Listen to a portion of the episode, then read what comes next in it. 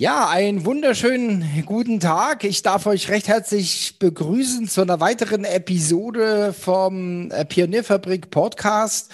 Und ähm, ja, wie immer mit spannenden Themen. Das, äh, ihr seid ja da schon ein bisschen verwöhnt. Und ähm, heute mit dem Reicho und der Reicho, der äh, beschäftigt sich mit einem in meinen Augen extrem wichtigen Thema, äh, und zwar das Thema Security, Cyber Security. Und ich finde es deswegen so spannend, weil wir alle immer mehr getrackt werden. Es gibt immer mehr Datenkraken. Und ähm, ich bin der Meinung, dass die persönliche Identität, der persönliche Schutz in den nächsten Jahren ja ähm, zunimmt. Ähm, und ich glaube auch, dass da ein sehr, sehr großes Bewusstsein heranwächst. Und deswegen freue ich mich auf den Talk mit Reicho. Herzlich willkommen zum Pionierfabrik Podcast. Thomas Barsch spricht darin mit Experten über Geschäftsmodelle und die Schwerpunkte Marketing und Vertrieb. Du findest Thomas Barsch auf Xing und LinkedIn. Er veranstaltet regelmäßig das Digital Breakfast. Alle Infos dazu findest du auf den Seiten www.pionierfabrik.de und digitalbreakfast.de.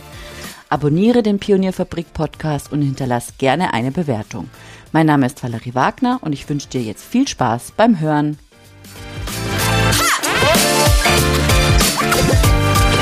Ja, hallo Reicho, sei gegrüßt. Hallo Thomas. ähm, ja, vielleicht, vielleicht stellst du dich äh, einfach mal vor, weil du bist ja unter deinem äh, Pseudonym hier. Das hatten wir bisher auch noch nicht, aber ähm, du bewegst dich ja in, ähm, in einem Thema, wo das durchaus Sinn macht, ja? Ja, ähm, ah, was, was heißt das jetzt Sinn macht? Aber es ist einfach das, es ist schon ein bisschen unter dem Namen bin ich halt bekannt. Also ich bin Raichu, ich bin ähm, ja, Softwareentwickler äh, bei einer Softwarefirma und bei der Antai in Bielefeld. Und ja, ich befasse mich halt primär mit äh, Cybersecurity, halt, wie macht man Software sicher, solche Sachen, halt praktisch Angriffsvektoren in Software minimal zu halten. Und darum, darum geht es mir auch primär. Das ist halt etwas, womit ich mich sehr viel befasse. Okay. Und ähm, ja, sag mal, sag mal noch ein bisschen was, äh, was so unter deinem Namen so passiert. Ähm, ja, was passiert unter meinem Namen? Also ich äh, habe so den einen oder anderen Vortrag äh, auf dem Chaos Communication Congress, äh, für, den, für die Leute, die dir was sagt. Das ist halt der jährliche Kongress des CCCs. Da kann man einfach irgendwie auf YouTube mal Reitschuh eingeben, also mein Pseudonym und dann fallen da halt auch die ganzen Videos raus. Das ist dann mhm. unter anderem, geht es dann um so Dinge wie, ähm, an einer Sache demonstriere ich halt, äh, wie man ein bestimmtes Tool nutzt, um ein Problem, das sich äh, Side-Channel-Attacken, wird jetzt gerade ein bisschen technisch, aber halt, mhm. wo es praktisch darum geht, wenn ich praktisch, wie man mit einer Stoppuhr ähm, sowas wie einen Passwortmechanismus aushebeln kann und solche mhm. Dinge. Also sowas demonstriere ich dann ähm, und wie es dann im Grunde darum geht, wie wir Software schreiben, die solche Dinge halt nicht haben, weil es sichere ich meine, das sehen wir jetzt in den Nachrichten halt auch mal wieder, sichere Software zu schreiben, ist halt ein ein Thema. Es ist also ein bisschen ein Katz-und-Maus-Spiel. Und äh, ja, ähm, das sind unter anderem Sachen. Ich kümmere mich auch relativ viel darum, um, ähm, ich bin unterwegs in einem Feld, ähm, das nennt sich Langsec. Mhm. Das ist auch ein bisschen was Esoterisches, vielleicht für einige, das ist ein komischer Name, aber wo es primär darum geht, ähm, praktisch ähm, mit Programmiersprachen bestimmte bestimmte Fehlerquellen von vornherein auszuschließen. Das ist praktisch eine ganze Subkultur sich darum gebildet hat, ähm, wo einfach gesagt wird, okay, wir analysieren gewisse Fehlerquellen oder gewisse Angriffsvektoren, klassifizieren mhm. das und gucken dann, wie wir von vornherein verhindern, dass solche, solche Sicherheitslücken überhaupt passieren. Weil das sind ja immer noch Menschen, die das tippen. Und im Zweifelsfall geht es halt darum, wie wir mit Technologie solche Sicherheitslücken halt minimieren oder halt komplett ausschließen. Mhm. Also wie gesagt, ich finde das mega, mega spannend, ähm, ähm, weil das, wie gesagt, für mich auch eine hohe Bedeutung hat, ähm, da auch ein bisschen was zu wissen. Ähm, ich, ich, äh, du hast es gerade erwähnt, äh, Chaos Computer Club. ich, ich ziehe mir auch öfter mal die, die YouTube-Sachen rein, ja, muss ich, hm. muss ich gestehen. Ähm, auch wenn ich dann da sitze und, äh, und vielleicht nicht alles verstehe, ja, aber es bleibt dann doch immer was hängen. Und ähm, was mich immer so fasziniert, die Kreativität, die Hingabe, mit der die Speaker, die da sprechen, äh, auch ihr Thema äh, äh in, intus haben. Ja, also ich erinnere mich, da war einer irgendwie ein 14-jähriger, äh, der nicht nur drei Sprachen so gesprochen hat, sondern noch keine Ahnung acht Programmiersprachen beherrscht hat und hat dann irgendwie einen Vortrag gehalten über irgendeine Hardware, äh, wo ich mich einloggen kann, ja, und zwar ziemlich einfach, ja. Und das finde ich also mega spannend, dass man da einfach so ein, so ein Bewusstsein dafür bekommt. Ähm, ja, und ich jetzt habe die Woche, ich habe ich gelesen, ähm, 500 Millionen User, äh, User-Daten wurden von LinkedIn äh, geklaut, ja. Ähm, ja, also Buh, ja, ist natürlich schon, schon mega gruselig, ja. Und ähm, ja, ich freue mich, ich freue mich drauf, ähm, jetzt mit dir über das Thema ein bisschen zu sprechen, ja. Ähm, genau. Und vielleicht mal so die erste, das ist so meine Standardfrage. Ähm, ja, womit beschäftigst du dich den ganzen Tag? Ja, du bist ja jetzt bei Antai, ähm, ein IT-Dienst, Security-Dienstleister. Ähm, ja, was, was sind so deine Tätigkeiten? Was sind so deine, deine Aufgabenfelder? Also primär ist das wirklich ganz einfach Softwareentwicklung. Also es ist jetzt mhm. nicht, dass wir jetzt irgendwie äh, direkt ein Security-Dienstleister sind, der jetzt irgendwie Pentesting macht oder sowas. Also mhm. Pentesting für diejenigen, die mal irgendwie Sneakers gesehen haben oder so, wo es jetzt wirklich darum geht, ähm, eine Applikation auf Sicherheitslücken zu überprüfen. Das ist mhm. ja meistens irgendwie so ein Abgehen von so einer Checkliste. Was passiert, wenn ich jetzt in diese, in dieses Inputfeld da irgendwie ein Hochkomma eingebe und äh, passieren dann irgendwie lustige Dinge. Also das mache ich nicht, ähm, sondern bei uns geht es halt wirklich darum, wenn wir halt, wenn ich halt die Software entwickle, halt dann Werkzeuge zu verwenden, die halt bestimmte Sachen halt nicht zulassen, bestimmte Sicherheitslücken, wie zum Beispiel das mit dem Hochkomma, das, was ich jetzt erwähnt habe, das ist so ein ganz klassischer Fehler ähm, von der Injection-Attacke, da können wir gleich auch nochmal drüber reden. Also wenn ich irgendwie anfange, großartig in Fachbegriffe auszubrechen, dann stupst mich ruhig an. Ja, aber das, ich meine, das ähm. macht ja nichts. Beim Podcast kann man ja auch mal anhalten. Man kann mal den einen oder anderen Begriff googeln. ich, ja. ich, ich, ich, ich, möchte nur ungern jetzt alle möglichen äh, äh, Three-Letter-Acronyms irgendwie in den Raum werfen ja, und dann nee, gut, äh, die Leute gut. denken, oh Gott, was, was ist denn hier los? Mhm, ähm, okay. Ja, aber prinzip, prinzipiell ist es halt, ähm, womit befasse ich mich da unter anderem auch, unter anderem halt auch mit der Forschung, die im Moment dahinter steckt zwischen ähm, halt gerade bei Programmiersprachentheorie, da passiert relativ viel, da sind im Moment relativ interessante Sachen. Und wie appliziert man das direkt heutzutage auch in, in die alltägliche Softwareentwicklung? Das ist, das ist tatsächlich auch ein ganz, also das ist so ein bisschen so mein, mein Herzthema.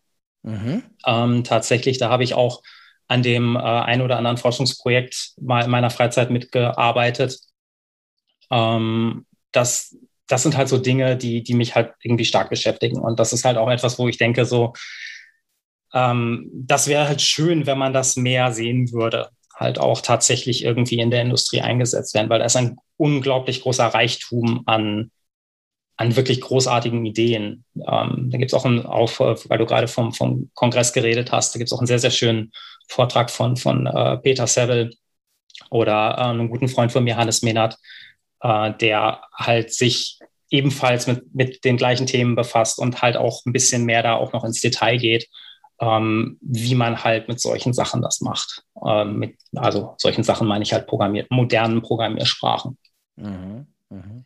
Und ja, wie gesagt, also äh, bei mir geht es halt wirklich, meine Haupttätigkeit ist halt primär Softwareentwicklung. Das heißt also, das heißt, ähm, wir sind dann schon ganz, ganz am Anfang. Ich sage es jetzt einfach mal so mit meinem leidenhaften Verständnis. Wir sind ganz, ganz am Anfang, ähm, dass du, dass ihr euch schon Gedanken macht, okay, äh, wie muss ein sicherer Code schon aussehen, ja, ähm, also bevor ihr ihn quasi äh, äh, programmiert und bevor ihr schon was, was, was einhackt, ja, sondern ihr macht euch schon vorher Gedanken, wie kann sowas sicher sein und ich sage jetzt mal nicht erst am Ende ähm, über Hotfixes einspielen, über Firewall ab, äh, abschirmen und so weiter. Ja, geht es so in die Richtung, oder? Genau in die Richtung geht das. Also das ist tatsächlich was, es geht sogar so weit, dass diese Werkzeuge, die werden halt auch teilweise dann von, äh, von Finanzsektor, äh, vom Finanzsektor eingesetzt. Also da sind ganz große Namen teilweise dahinter, ähm, die halt auch in so Bereich High-Frequency-Trading halt äh, unterwegs sind, die diese, diese Werkzeuge halt auch einsetzen. Und da geht es halt so weit, dass man sogar sagen kann, ähm, dass man bestimmte, bestimmter Code, der eine gewisse Sicher der eine der Sicherheitslücken enthält, dass der gar nicht lauffähig ist. Dass praktisch von vornherein, schon bevor das Programm überhaupt läuft, wir sagen können, das können wir gar nicht in Produktion bringen, weil dieser, mhm. weil, weil die, die Tools einfach von vornherein sagen, hier wäre, wenn das Programm jetzt laufen würde, wäre eine Sicherheitslücke. Bitte schreibe den Code so, dass diese Sicherheitslücke nicht mehr passieren kann. Und das ist halt mhm. tatsächlich, wir machen das bisschen unterstützt mit den Tools. Natürlich denken wir auch darüber nach, äh, von vornherein, wie, wie der Code strukturiert sein muss. Man muss halt bedenken, man, man sitzt halt den ganzen Tag davor und wer arbeitet, macht Fehler. Und je mehr Unterstützung wir da praktisch von Werkzeugen bekommen können, umso besser. Das mhm. ist halt dann nochmal der, der unterstützende Faktor, den man halt durch, durch gutes Tooling bekommen kann. Mhm. Ja, also es ist, äh, ist, äh, das finde ich sehr spannend. Ähm, jetzt sprichst du ja immer von, von Neuentwicklung, das sollte auch vielleicht der, der Schwerpunkt mal sein, aber äh, ich sehe halt auch einen, einen, einen Riesensektor in, in solcher äh, alten Software. Ja, ja also Kobold und so weiter, was es da alles noch so gibt auf dem Markt, ja. Ähm, wo dann äh, irgendwelche Entwickler 30 Jahre was zusammengeklopft haben, ja, wo kein Mensch mehr durchblickt, ja ähm, und am besten nicht, nicht anlangen, man muss es dann doch machen, ja, und so ja. weiter. Und das sind natürlich äh, wahnsinnige Angriffsflächen. Wie gesagt, ich bin Laie, ja, aber wenn ich mir überlege, wenn einer eine Software vor 30 Jahren äh, programmiert hat, ja, ähm, da gibt es ja ganz andere, oder mittlerweile gibt es ja ganz andere Tools, äh, da vielleicht reinzukommen, ja. Ähm, also das, das, das finde ich schon, das finde ich schon hochkritisch. Und vor allen Dingen, das sind ja dann oft die, äh, das ist ja dann wirklich oft im Finanzensektor, ja. Im Finanzsektor, ja, dass die wirklich so uralte Software haben, die irgendwie am, am Leben erhalten wird, ja. Das, das ist sicherlich auch, also ich habe das auch schon bei einigen Projekten erlebt, wo dann wirklich teilweise ähm, ja, es gar keine Entwickler mehr gab, die diese, die praktisch dann die Sprachen, in der das Ganze umgesetzt wurde, beherrscht haben. Dass dann mhm. wirklich, wirklich sehr, sehr viel Arbeit überhaupt damit da rein investiert wurde, die jetzt praktisch auch in, in, in die Gegenwart zu bringen, die Software. Und ähm, wie du halt schon gesagt hast, das ist halt teilweise sehr, sehr alte Software, die dann nicht, die dann nicht gewartet wird.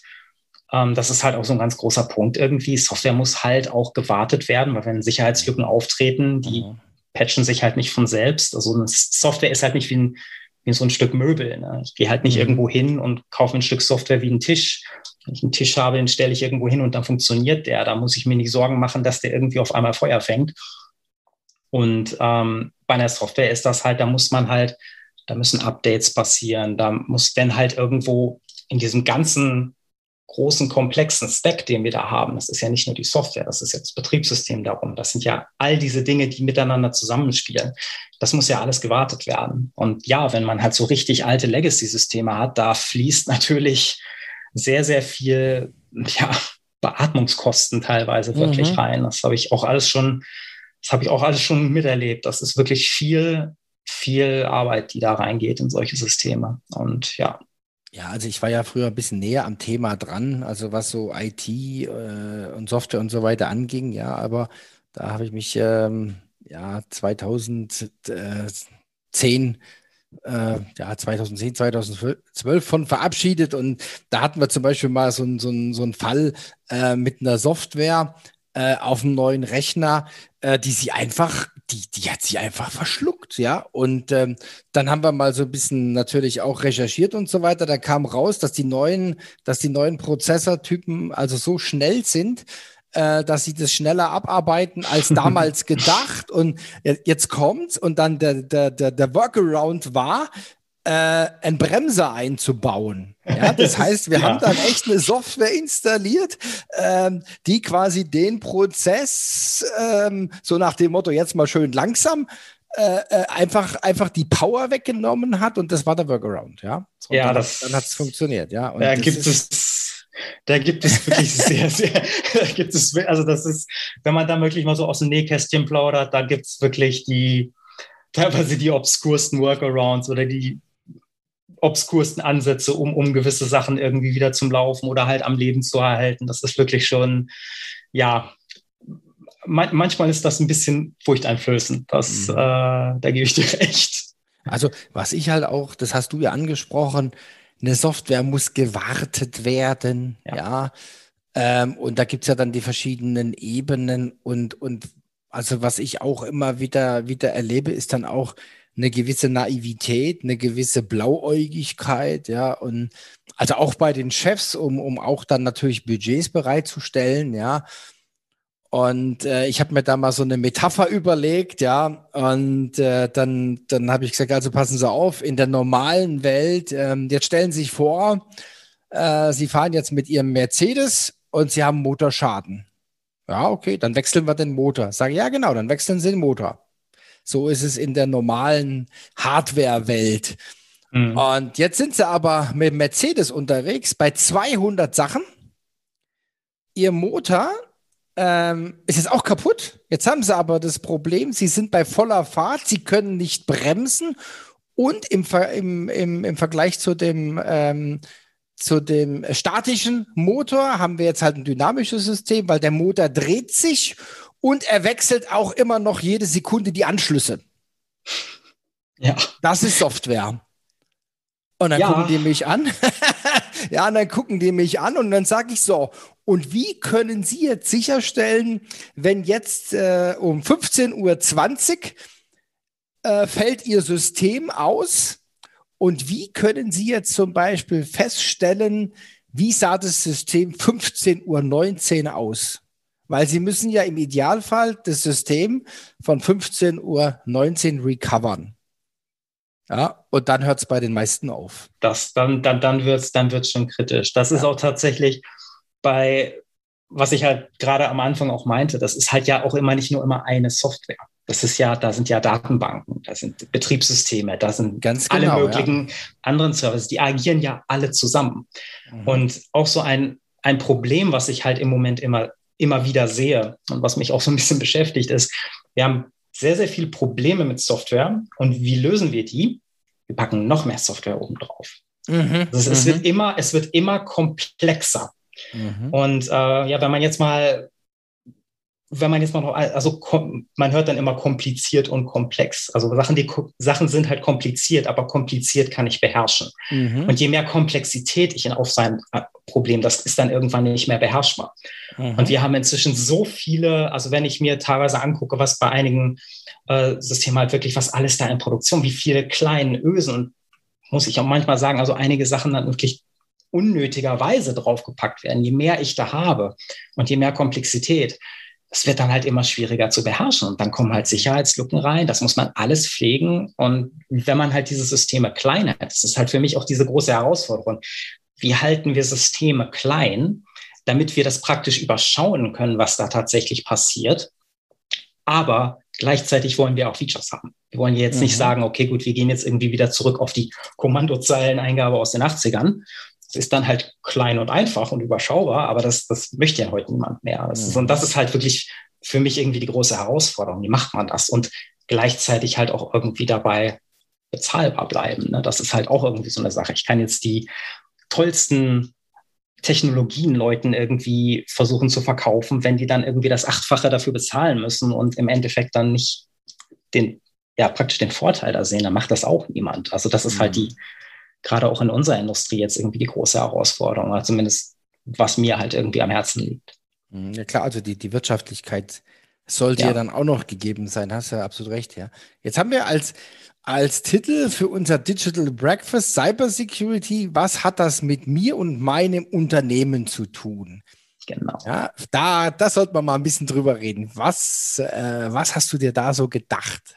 Also ich, wie ihr gesagt habt, bei mir geht es ja, wie gesagt, um die Softwareentwicklung. Ich bin jetzt nicht jemand, der jetzt hingeht und Leute schult und sagt so von wegen, ja, da ist ein Anhang in der E-Mail, den sollten Sie besser nicht öffnen, wenn der von einem, so, also das ist ja auch, Cybersecurity ist ja ein breiter Begriff. Und ähm, es geht jetzt halt darum, was passiert, wenn ich jetzt halt praktisch, sag mal, ich habe jetzt mal ein kleines mittelständisches Unternehmen und ich möchte gerne ich möchte gerne eine digitale Präsenz entwickeln, mhm. Webshops haben, Webservices. Und es ist ja heutzutage, ist man ja auch, wenn man, es ist ja nicht nur, dass man heutzutage nur mit so einem Ladengeschäft irgendwie rumkommt, sondern man braucht ja heutzutage in vielen Fällen einfach auch schon eine Online-Präsenz, um Kunden anzusprechen. Und dabei gibt es halt auch viele Sachen, die man beachten muss, was passiert, wenn ich, wenn ich jetzt praktisch so eine so eine Online-Präsenz habe. Mhm. Was, was, was fließt da rein? Was müssen wir da machen? Was, wie baue ich etwas, was praktisch, wo ich praktisch das Unternehmen repräsentieren kann, wo ich dann auch einen Vorteil daraus habe, dass dann halt praktisch auch Kunden dahin kommen und sagen, oh, das ist ja, das ist ja ganz schick hier und nicht so eine Webseite, wo ich dann, sagen wir mal, wenn ich jetzt das Thema Webseite habe, wo ich dann draufklicke und dann fünf Stunden warten muss, bis dann ein Ergebnis kommt oder im Zweifelsfall halt im allerschlimmsten Fall irgendwie, wo ich meine Kundendaten eingebe und äh, dann kriege ich irgendwie drei Monate später eine E-Mail, so von wegen, ja, wir haben so einen Datenschutzfall, wo jemand dann unsere Daten, unsere Datenbank ausgelesen hat und jetzt sind alle ihre persönlichen Daten irgendwo weg. Also solche Punkte. Das ist ja alles etwas, was man, wenn man jetzt so eine Online-Präsenz hat, wo da halt Daten erfasst werden, wo man Kontakt mit Kunden aufbaut oder vielleicht auch eine interne Infrastruktur hat, wo ich jetzt einfach sage, okay, gut, ich möchte jetzt irgendwie in der Lage sein, im Fall von einer jetzt völlig weit hergeholt globalen Pandemie, wo alle Leute in einem Homeoffice arbeiten müssen, eine Infrastruktur haben, wo die Leute untereinander miteinander kommunizieren, miteinander arbeiten. Wie baut man sowas auf? Wie macht man das sicher? Und das sind ja alles, das sind ja alles Gedanken, die da reinfließen müssen. Das muss man sich ja als, auch als kleines Unternehmen sollte man sich darüber Gedanken machen. Das ist zumindest meine, meine Arbeitshypothese da. Mhm. Ja, gut, das haben wir jetzt alle, haben wir alle erlebt jetzt, ja. Ähm, wie gesagt, in der Pandemie, die, die schon Homeoffice im Einsatz hatten, waren ersichtlich, äh, sichtlich im, im, Vorteil. Ja, bei den anderen. Also ich habe das ja auch jetzt, also jetzt von aus meiner Perspektive erlebt, ja. Ähm, da waren halt die Leute dann einfach äh, im Homeoffice, ja. Telefon nicht umgestellt, weil sie es auch remote nicht machen konnten, kein Zugriff auf die Daten, ja. Und da war natürlich äh, was los, ja. In der ja, das, IT, ist, ja? das ist halt praktisch mit der Digitalisierung, da beißt halt die Maus keinen Faden ab, da hinken wir in diesem Land leider sehr hinterher. Das mhm. Paradebeispiel, was ich neulich noch gehört habe, ist, äh, dass es praktisch Öffnungszeiten bei Behörden für, also bei einer Behörde für E-Mails gab. Da hat ja, man die E-Mail ja, ja. nach, mhm. nach einer bestimmten Uhrzeit, wenn man da eine E-Mail hingeschrieben hat, dann hat man die zurückbekommen mit der, mit den Öffnungszeiten, wann man denn eine E-Mail dahin schreiben darf. Das ist halt äh, an, das ist halt auch schon irgendwie dann ein Stück weit skurril. Ja, ja.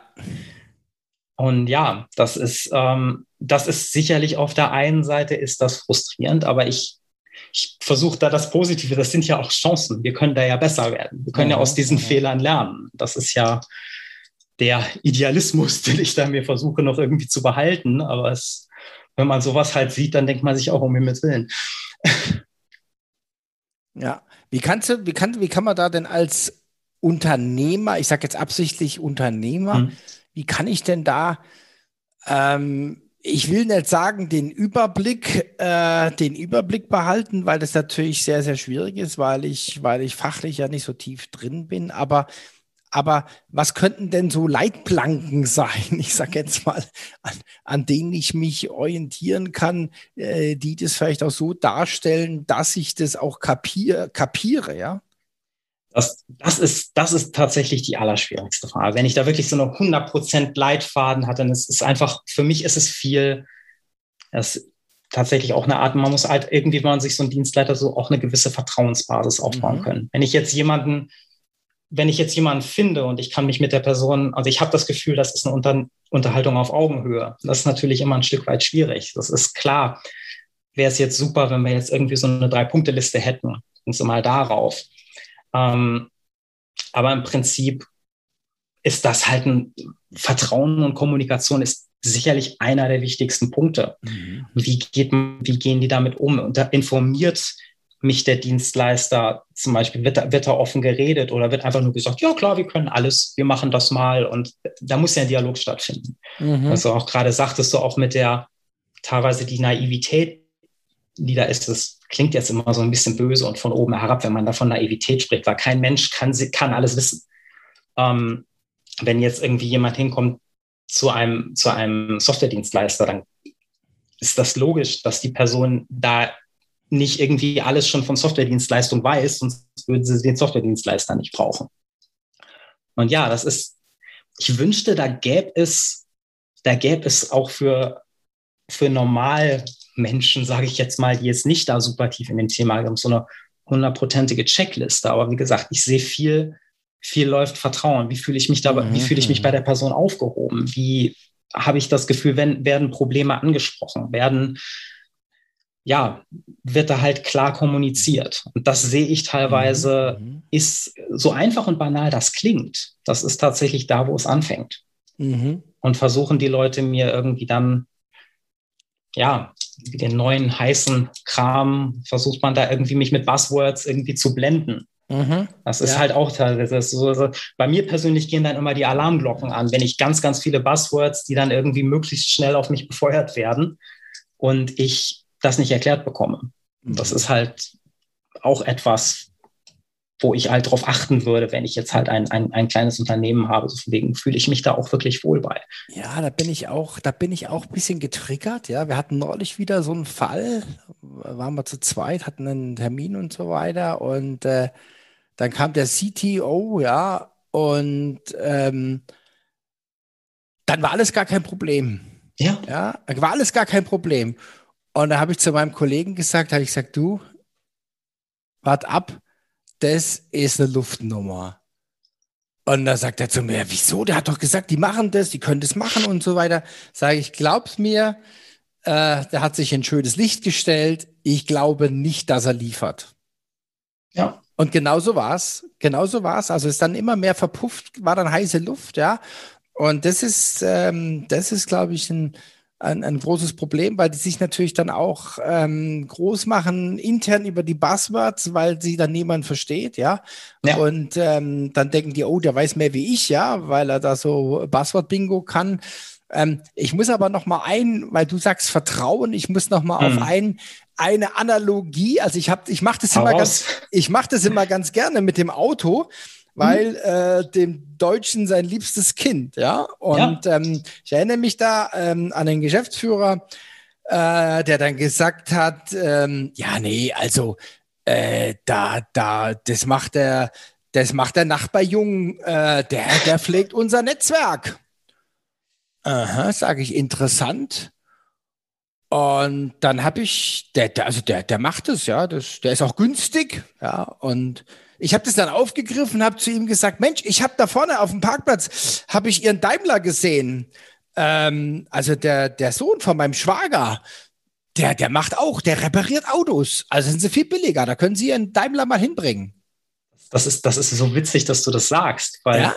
weißt, du, wie oft, weißt du, wie oft ich das tatsächlich auch höre, jetzt nicht unbedingt im geschäftlichen Kontext, aber wenn man sich halt, wenn man sich halt mit Leuten unterhält, also wie oft ich schon gehört habe, ja, wir haben da so eine Software, die hat dann irgendwie so ein Werkstudent oder so ein Praktikant, mhm. der ist jetzt mhm. zwar nicht mehr da, die mhm. wird nicht gepflegt, aber wie du halt auch gesagt hast, also an, an, an den Daimler, da wird man ja auch dann niemanden ranlassen. Ist ja auch, da gehe ich, da gehe ich halt zu einer Werkstatt, der ich vertraue. Ganz das, genau. Das ist halt, Ganz da muss ich halt jemanden finden. Und wenn der, wenn ich halt zu einer, zu einer Werkstatt gehe, die mir ein komisches Angebot, wo ich immer so, hä, irgendwie wundert mich das, irgendwie passt das irgendwie nicht zusammen. Also ich fahre da wegen einem klappernden Handschuhfach hin und kriegt eine Rechnung über 30.000 Euro, weil sie mir die Reifen gewechselt haben oder so. Das ist ja, ja, ja, ja. Ja, also ich glaube, das ist ein und und äh, er, er, hat aber dann kapiert, was ich damit sagen wollte, ja, ähm, weil das mit dem Auto versteht er. Ja, das ist auch so die alte Welt, so Produkte zum Anfassen und das Neue, das sieht er nicht. Und, und deswegen kann er es auch gar nicht so richtig beurteilen. Und solange es läuft, äh, ist ja gut, aber so diese, dieses, auch dieses äh, bisschen nach, nach, nach vorne zu schauen, ein bisschen proaktiv, ja, das, das hat man immer mhm. wieder gehört, auch bei meinen, damals bei meinen Kollegen haben sie gesagt, ja, ähm, äh, schließen sie eigentlich abends ihre Firma ab? Ja. ja, selbstverständlich. Ja, natürlich. Und ich laufe immer noch einmal um die Firma und gucke, ob überall die Fenster offen sind, ja. Mhm. Und dann sage ich, ja gut, aber ich habe mich gerade in der Fir ich bin gerade in der Firmennetz reingekommen. Sie haben ja null, null ja. Firewall. Ja, das kann doch gar nicht sein. Ja, Und wenn sie es dann zeigen, dann kommt die große Ernüchterung, ja, weil ich sage jetzt mal, das IT Tor ist äh, wide open, ja. da, das ist, das ist dann wirklich weit offen. Also das habe ich, da habe ich tatsächlich, also, also da gibt es dann Fälle, wo dann sehr, sehr viel Wert aufgelegt alles verschlüsselt und hier und da noch. Ja, und dann legt halt der private Schlüssel, um das alles zu entschlüsseln, liegt dann halt neben den verschlüsselten Dateien.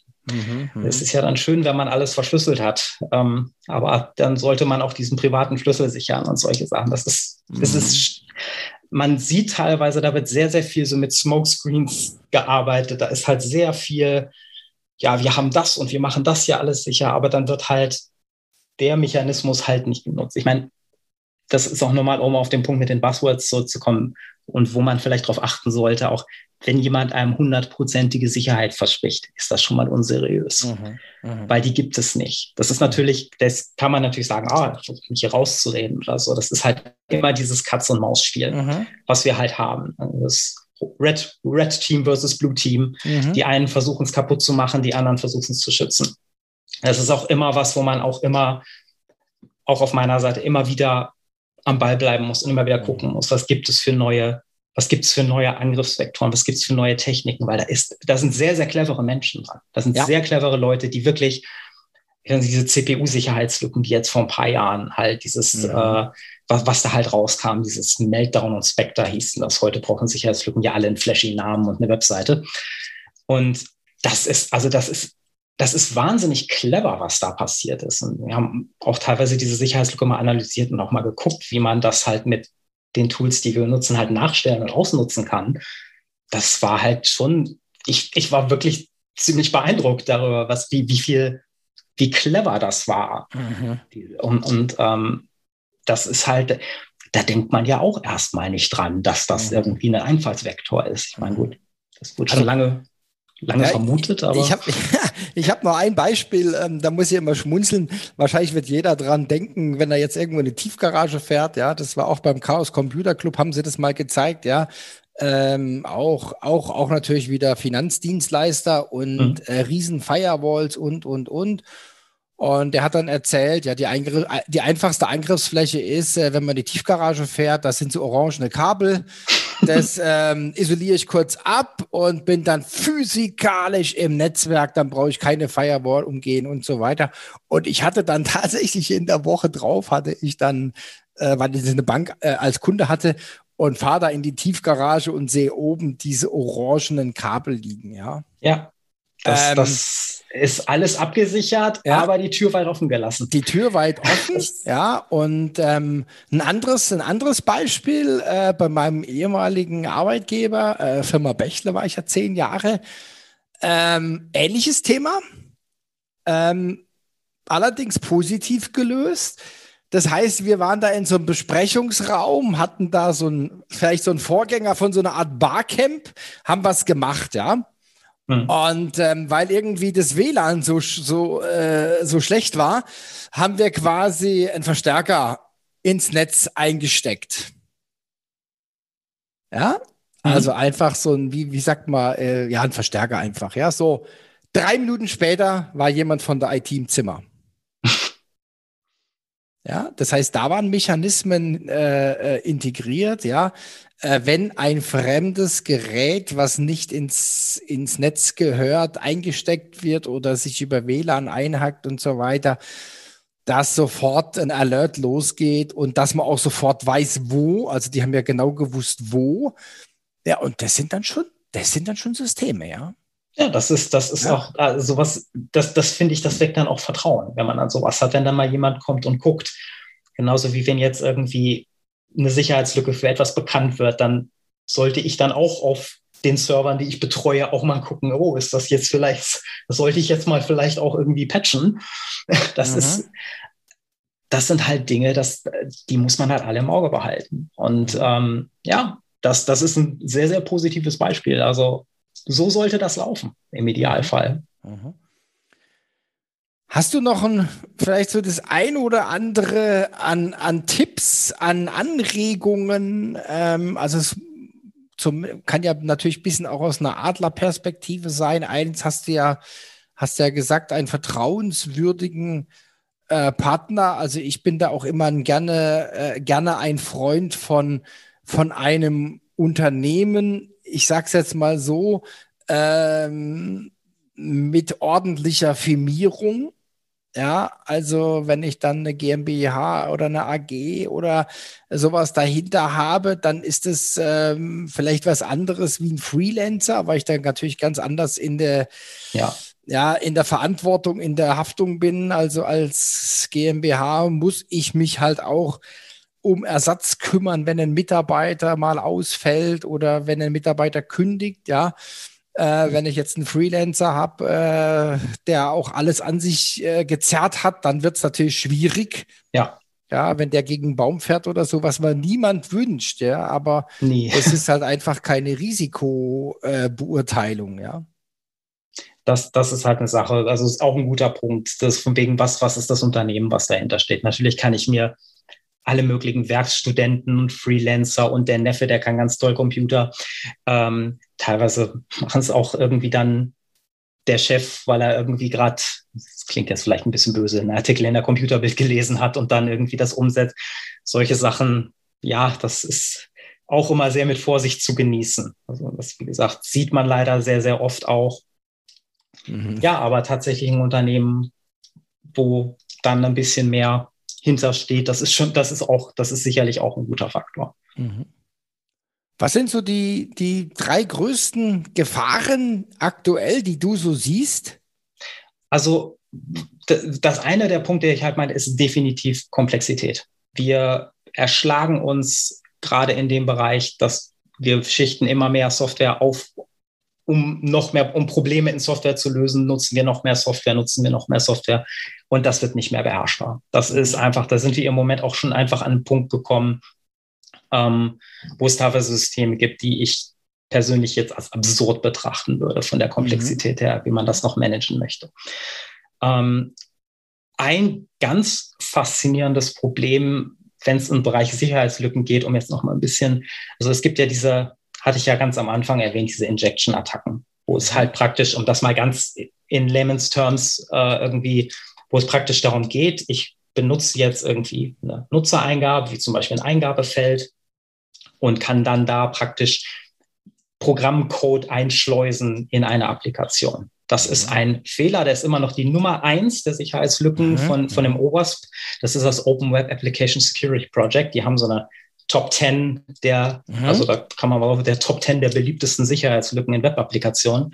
Und das ist tatsächlich ein Problem, das, das existiert seit den 90ern. Mhm. Und das ist bekannt, das ist verstanden. Wir wissen, warum solche Probleme existieren. Aber es ist immer noch die Nummer eins Sicherheitslücke. Dann kann sich der geneigte Leser auch mal die Frage stellen, warum das immer noch so ist.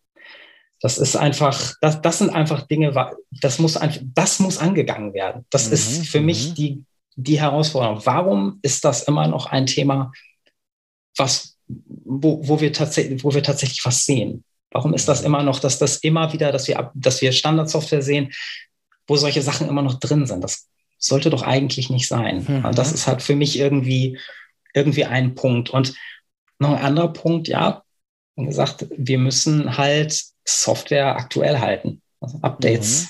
Das ist, das ist jetzt, das klingt so banal, ne? aber wenn man jetzt mal irgendwie sieht, vor einigen Jahren, wo dann halt immer noch der uralte Internet Explorer in der Web-Applikation unterstützt werden musste, solche Sachen, das ist für mich auch irgendwie ein Punkt, den man, den man mal adressieren sollte. Dass mhm. es einfach auch darum geht, wir müssen Software aktuell halten, um uns gegen Sicherheitslücken zu schützen. Wenn wir nämlich sehen, ich höre immer wieder den Spruch, ja, ich bin ja so ein kleines Unternehmen oder für mich interessiert sich ja niemand. Das ist immer noch diese romantisierte Vorstellung, dass da irgend, irgendwo in einem dunklen Keller in irgendeinem fernen Land jemand sitzt und so eine Liste an Servern durchgeht und das alles per Hand macht.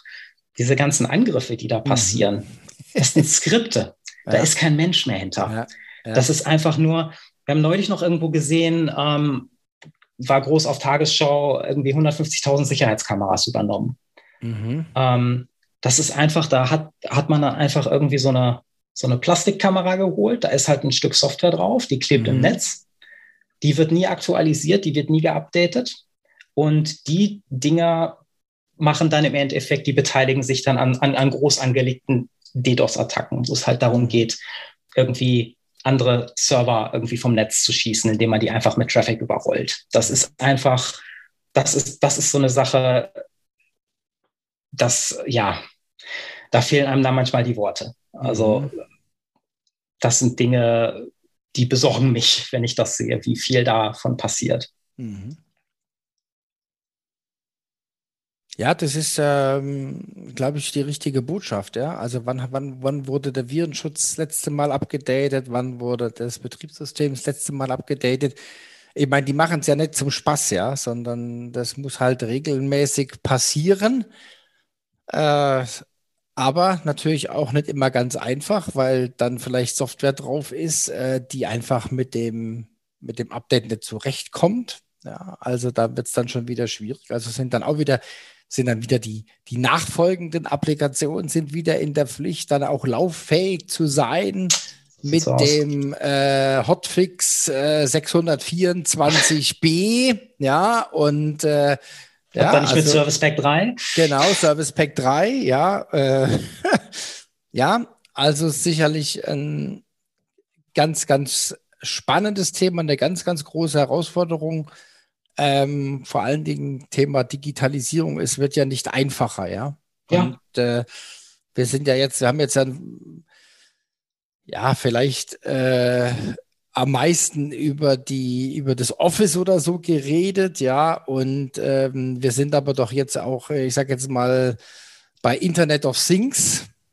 Ja, Zum Beispiel waren ähm, die Kameras, die ich gerade erwähnt habe. Die ne? Kameras, äh, die Uhren, die Fitness-Tracker, die Kühlschränke. ja, ja. gab es diesen einen Fall vor ein paar Jahren, wo es praktisch ähm, da, da, da, wurde ein, ein, ein größerer DNS-Provider, also praktisch die, die dafür sorgen, dass wenn ich oben irgendwie www.google.de eingebe, dass ich auch da lande, wo ich hin soll, also praktisch, mhm. dass ich weiß, wo ich hin muss. Ähm, der wurde praktisch äh, vom Netz genommen mit gerade so einer Attacke, die ich erwähnt habe. Mhm. Der wurde praktisch mhm. mit Traffic vom Netz gespült. Und dann haben halt viele von diesen Internet of Things Devices angefangen, halt äh, verrückt zu spielen, weil die nicht mehr nach Hause mhm. telefonieren konnten. Da mhm. teilweise Wohnungen geflutet worden und sowas. Also mhm. wirklich ganz Dinge, wo man sich dann denkt, das klingt alles immer ein bisschen alarmistisch. Ich möchte jetzt irgendwie nicht so alles, alles ganz schrecklich und wir explodieren alle gleich. Aber ähm, ja, das sind halt irgendwo das meine ich halt ein Stück weit mit der Komplexität. Mhm, wir, mhm. wir, manchmal habe ich das Gefühl, wir versuchen zu rennen, bevor wir laufen können. Mhm. Ähm, ja. Das ist, äh, ich, ich finde das auch alles ganz toll und schick, äh, dass man viele Sachen bequemer machen kann. Aber es macht mir dann halt doch irgendwie ein bisschen Sorgen, wenn irgendwie auf einmal irgendwie meine Glühbirnen anfangen, Bitcoin zu meinen und das mal irgendwie. Mhm.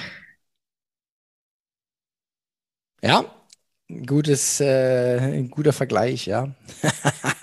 Halt wenn da freie Rechner, wenn da freie äh, CPU äh, ähm, Zeit vorhanden ist, ja. Ja, klar. Ja, Dieser ja. blöde Witz, ne? Meine, meine Glühbirne, meine Bitcoins, um die Spielschön beim Toaster zu bezahlen. Meinem, meinem Kühlschrank gefällt das. Mhm. Das ist halt, ja, blöder Nerdhumor, ich weiß. Ja, ja, ja, aber Jawohl, wunderbar. Reicho, vielen Dank, dass du da warst. Äh, ich fand super spannend, äh, vielfältiges Gespräch in alle Richtungen. Ich freue mich wahnsinnig ähm, auf unser Digital Breakfast äh, geplant, 30.07. Ähm, also äh, grandios und äh, freue mich, dich live zu erleben. Vielen Dank, dass du da warst. Vielen Dank, dass ich da sein durfte.